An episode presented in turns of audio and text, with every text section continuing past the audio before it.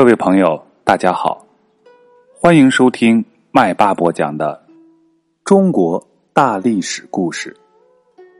本节继续播讲西汉和东汉时期的故事。吕后篡权，汉高祖刘邦杀马宣誓以后，病势一天比一天沉重，他的妻子吕后。找了一位有名的医生来给他治病。汉高祖问医生：“我的病还能治不能治了？”医生诊了脉以后，先是皱皱眉头，然后比较委婉的说：“陛下的病是重的，但是还可以治。”汉高祖骂道：“还治什么？我从提剑斩蛇开始，终于取得了天下，这不是天命吗？”现在老天爷要我的命了，即使把名医扁鹊找来，又有什么用处呢？于是他吩咐赏赐给医生黄金五十斤，也不叫开药方，就把医生打发走了。吕后是个有政治野心的人，他见汉高祖的生命危在旦夕，想要知道汉高祖怎么安排他的后事，就问汉高祖：“陛下百年之后。”萧相国如果也死了，谁能接替他？汉高祖说：“曹参可以接替。”吕后又问：“谁能接替曹参？”汉高祖说：“王陵能接替，不过他有时候显得有些愚蠢，可以让陈平协助他。陈平的智谋有余，但是不能独当一面。”周勃虽然缺少文化，但是稳重厚道，将来安定刘家天下的人必定是他，可以叫他左太尉。吕后又接着往下问，汉高祖回答说：“再往后，你也死了，再怎么安排你也就不知道了。”不久，汉高祖刘邦去世了，这一年是公元前。一百九十五年，汉高祖一死，吕后就活动起来。他四天没有发布汉高祖死亡的消息，却偷偷的和自己的亲信沈亦基密谋杀害功臣。他对沈亦基说：“朝廷中的几个大将，当初和皇帝都是一样的老百姓，后来对着皇帝称臣，心里总是不愉快的。现在。”又要他们来辅助年轻的皇帝，他们能心甘情愿吗？我看不把他们斩尽杀绝，天下是太平不了的。有人听到了吕后和沈亦基的密谋，赶快去告诉大将黎商。黎商就找到沈亦基说：“我听说皇帝已经去世，已经四天了，你们不发讣告，却在打算杀害功臣，真是这样的话。”天下就危险了。陈平、灌婴带着十万兵马驻守中原重地，樊哙、周勃率领二十万兵马平定燕代。如果他们听说皇帝已经去世，朝廷要杀戮功臣，一定会联合起来造反的。这样，天下不就又要大乱了吗？沈亦基把离商的话告诉给吕后，吕后就只好改变原来的主意。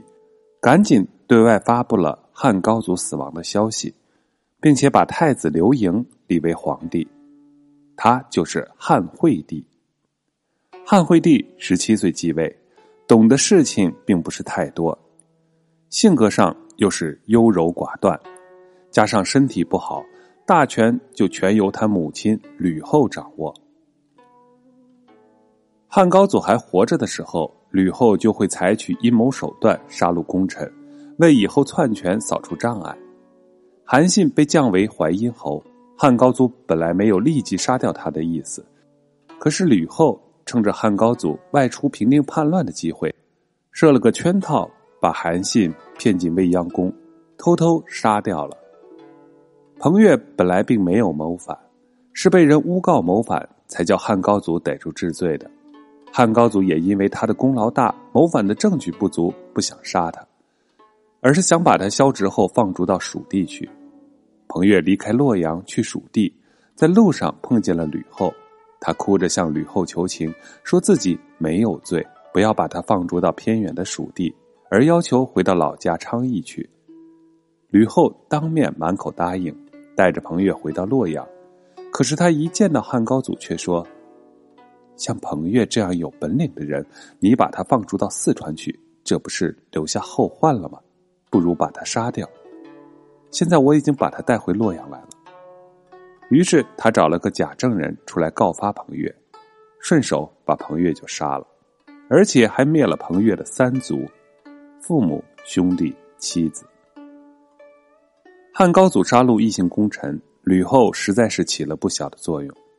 等到汉高祖一死，他就杀起刘姓的王来，进一步为了篡权而做准备。他用残酷的手段，先后杀死了赵隐王刘如意。赵幽王刘发逼死了赵共王刘辉，燕陵王刘建。几年当中，把汉高祖的八个儿子杀了四个，还有一个齐卓惠王刘肥，差一点也被吕后害死。后来，他向吕后的亲生女儿鲁元公主献了一个城阳郡，才换得了一条性命。吕后杀害赵隐王刘如意和他的母亲戚夫人的手段。真可以说是残酷到了极点。原来，刘如意的性格作风很像汉高祖，是汉高祖最喜欢的一个儿子。汉高祖生前多次想废掉优柔寡断的太子刘盈，而立如意为太子，只是由于大臣们的反对，才没有办成。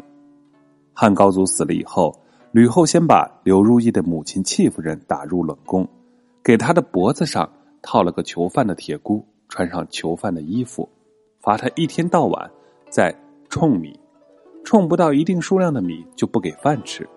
接着，吕后把赵隐王刘如意从封地上招到京城里来，准备杀害他。汉惠帝刘盈从小就和刘如意在一起玩耍，虽然说是异母兄弟，可是感情却是非常融洽。汉惠帝听说母亲吕后把如意招来，知道她凶多吉少。就赶快把如意接到皇宫里，吃饭睡觉都跟他在一起，尽一切可能保护他。由于有惠帝的保护，吕后好几个月都没有能够对如意下毒手。有一天，汉惠帝清晨就去打猎，刘如意因为睡懒觉没有起来跟着去，于是吕后就找到了可乘之机，派人去送毒酒，把如意害死了。刘如意死后。吕后叫人砍断了戚夫人的手脚，挖掉眼珠，熏聋了耳朵，灌了哑药，把她做成了人质，关进了厕所。过了几天，吕后叫汉惠帝来看人质。汉惠帝一看，认得这个没有了手脚、又瞎又聋又哑的人质，原来就是他父亲汉高祖生前最宠爱的妃子戚夫人，吓得他嚎啕大哭，病了有一年多。他在病中派人送信给吕后说：“把人害得这个样子，这简直不是人的行为。我作为您的儿子，实在不配再治理天下了。”从此，他就一天到晚饮酒作乐，不再管理国家大事。到他继位后的第八年的八月份，他就郁郁而终了。汉惠帝死后，吕后假惺惺的哭了一场。可他只是干嚎，没有掉下一滴的眼泪。这个时候，张良的儿子张辟疆在朝廷里做侍中的官。他虽然只有十五岁，却看出了吕后假哭的秘密，就跑去对丞相陈平说：“太后只有惠帝一个儿子，如今死了，可太后哭泣的时候一滴眼泪也没有。你知道这是什么缘故吗？”陈平反问道：“你说这是什么缘故呢？”张丕江说：“皇帝没有成年的儿子，太后很害怕你们这些功臣。您现在去请求任命太后的侄子吕台、吕产、吕禄为将军，让他们带兵，请吕家其他的人进宫执掌大权，这样太后就会放心了，你们也就不会有什么危险了。”陈平是个足智多谋又十分忠于刘汉王朝的人。他对吕后的野心已经有所察觉，不过认为吕后篡权的面目还没有暴露出来，目前还不能和他硬顶，最好还是顺着他的意思来。陈平听从了张辟疆的意见，进到了皇宫里一说，吕后真的高兴了，再哭果然有眼泪了。但是吕后一家人篡权的活动也就从此全面展开了。汉惠帝的张皇后一直没有生儿子，吕后叫她在衣服里塞些东西，让衣服鼓起来，假装怀孕了。这时候抱来一个宫中美人生的婴儿，假称是皇后所生，并且把那个美人杀了灭口。汉惠帝死后，这个抱来的婴儿继位做了皇帝，历史上称为少帝。其实这个少帝只不过是一个小小的傀儡，当时的一切号令。都由吕后发出，他实际上在行使皇帝的权利。吕后篡权以后，想封刘家的子侄为王，巩固他的地位。他先征求右丞相王陵的意见，王陵是个直心肠，他不懂得吕后的用意，当面表示反对，说：“那可不行。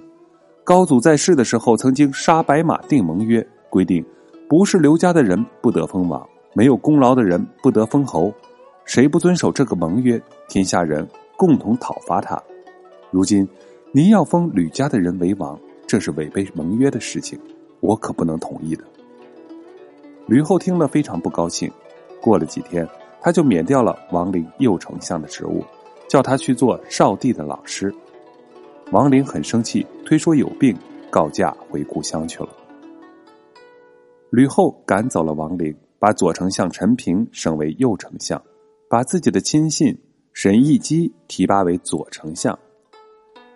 在汉朝的时候，右丞相的职位是在左丞相之上的。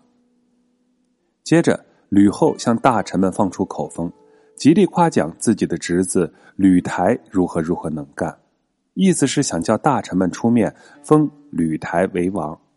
大臣们顺从了吕后的意见。替吕台请封，吕后把吕台封为吕王，把济南郡作为他的封国。后来又封吕产为梁王，吕禄为赵王，吕台的儿子吕通为燕王，还封了六个吕家的人为列侯。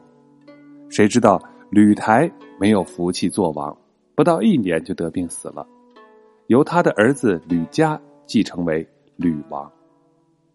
再说那个少帝，后来长大了一点，对于人世间的事情，竟少许懂了一些。他听说张皇后不是他的母亲，吕后不是他的祖母，他的自己的母亲已经被害死了，就愤愤不平的说：“太后怎么杀了我的母亲？我现在还小呢，等将来长大了，一定要替我母亲报仇的。”吕后听了这番话，害怕将来真的出乱子。就把少帝偷偷的给杀死了，又找了个叫做刘宏的小孩子来做皇帝，照旧由他自己执掌朝政大权。到这时候，吕后和他的侄子侄孙们已经把刘姓的天下篡夺去了。好，下一节我们就要讲周勃安刘。